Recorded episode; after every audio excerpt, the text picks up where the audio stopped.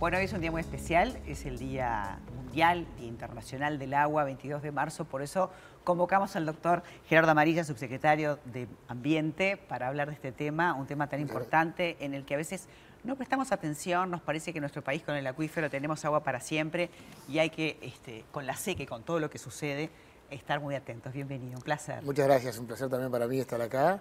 El día tan especial, tan significativo y que hay que tener, digamos, momento para reflexionar la importancia que tiene el agua para la vida.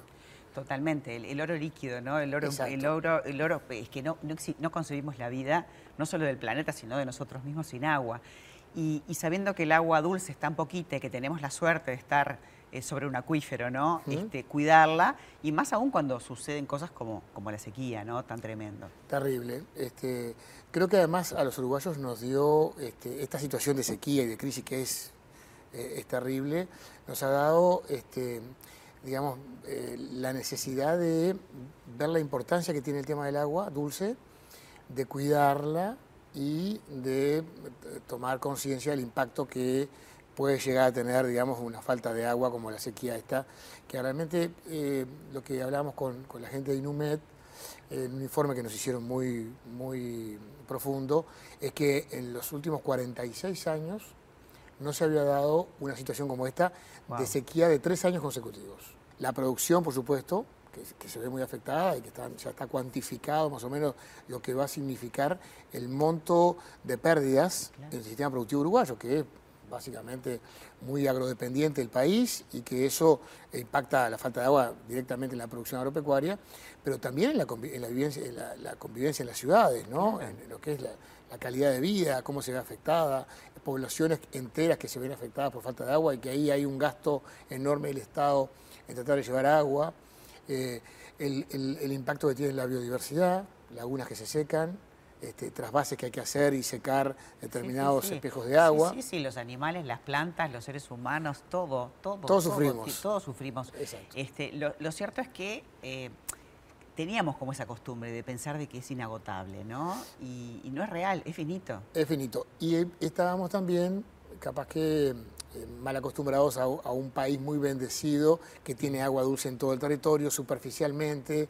Eh, eh, el tema del consumo de agua en las ciudades, tenemos la bendición casi que, no sé si hay otro país en el mundo, que el, el 90%, 80% del agua que consumimos lo hacemos del agua superficial.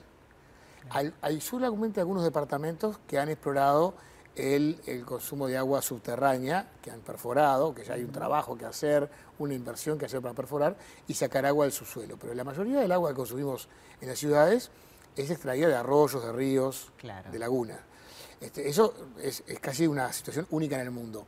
Claro, en este periodo de sequía eso no alcanzó y tenemos que empezar a buscar otras fuentes. Y bueno, y veo que potabilizar este, tiene su costo. tiene su costo y tiene una inversión grande, porque uno dice, bueno, sí, tenemos el río Santa Lucía acá cerca, tenemos eh, diferentes ríos, como tú decías, todo muy cerca, pero bueno, esto es una cosa que hay que hacerle, que ya, se le hincó el diente, ¿no? Hay que hacerlo, sí. Yo creo que es una necesidad del país y, yo sé que había algunos cuestionamientos y algunas discusiones sobre cómo hacerlo, pero en realidad este, se planteó ya desde el periodo pasado que Uruguay precisa una fuente alternativa de agua, sobre todo para el sur del país, alternativa al río Santa Lucía.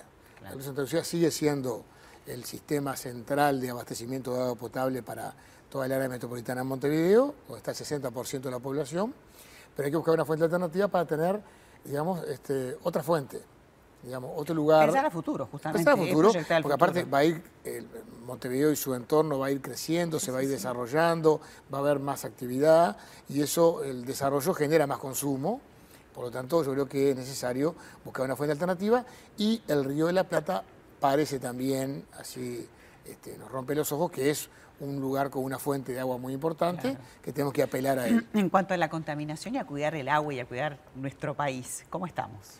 Bueno, eh, también estuvimos muy bien hace, hace varios años, hemos deteriorado el estado de la calidad de las cuencas por la presión que ha habido y ahora estamos intentando recuperar esa calidad mantener, que, mantener ese eslogan, ¿no? Uruguay país natural. Exacto, para eso tenemos que mejorar mucho lo que es el comportamiento que tenemos nosotros con respecto al uso del agua, que tú hablabas recién, lo de la canilla, lo del tipo de productos que se usan, Este, hay todo un, una, un replanteo, digamos, de lo que es la recircularidad del agua en la actividad productiva. Yo ayer hablaba con algunos productores. y en el interior todos los pesticidas que se colocan, todo eso termina en el agua y termina contaminando macro, Exacto, y para eso tenemos que ver cómo reducimos la aplicación de químicos, cómo generamos lugares de amortiguación donde los filtros naturales puedan consumir esos productos que a veces no hay más remedio que, darle, el tiempo a la naturaleza a que pueda reciclarse. Se recomponga. Lo ha hecho toda la vida, pero digo, a veces el consumo del hombre y el vertero de cosas están y la aceleración que le damos a los procesos genera que la naturaleza no da basta. Obviamente en este programa hablamos muchísimo de la sustentabilidad, hablamos de es, un, es uno de los pilares este, que nos importa el agua ni que hablar, la salud.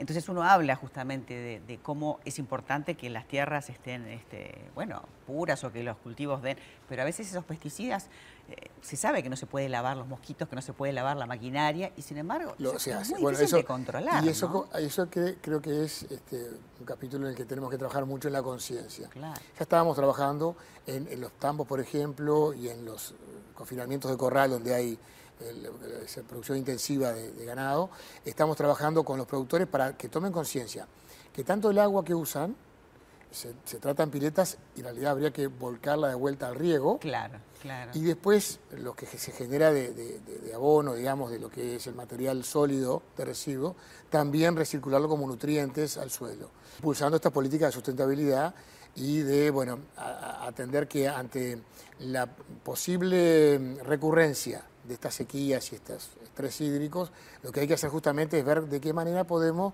eh, primero, buscar nuevas fuentes de agua, que tiene que ver con el mejor uso de las aguas subterráneas, los acuíferos. Hay acuíferos, el, acuífero Guaraní que es más grande, pero tenemos otros acuíferos más chicos. en el país que... Igualmente se trabaja a nivel eh, región, ¿no? Sí, sí, con, los cuatro países para ver de qué manera podemos también generar eh, este, una coordinación de buenas prácticas. Exacto. Nadie pierde su soberanía pero que eh, lo que hagamos de un lado que no afecte al otro lado de la como una pajita y así se chupe todo el agua. Exacto, exacto. Buenísimo, lo dije de manera muy gráfica, pero, en definitiva este, es una foto que uno saca, ¿no? Absolutamente, es así. A nosotros nos encantó, este, muchísimas gracias por venir. Este, sabemos que además esto va, va, a motivar a viajar y a representar al país, así que... Tenemos la conferencia de agua de Naciones Unidas, que es muy importante, donde Uruguay también va a plantear la situación, por ejemplo, de coordinación que tiene con otros países, que el acuífero guaraní genera como una expectativa a nivel internacional pero también hablar sobre lo que estamos haciendo aquí en nuestro país para, sobre todo, cambiar la, conciencia y la educación ambiental con respecto al uso del agua. Cuidar todas las cuencas también. Exacto. Muchísimas gracias. Para nosotros es un tema que nos central, así que probablemente lo vamos a volver a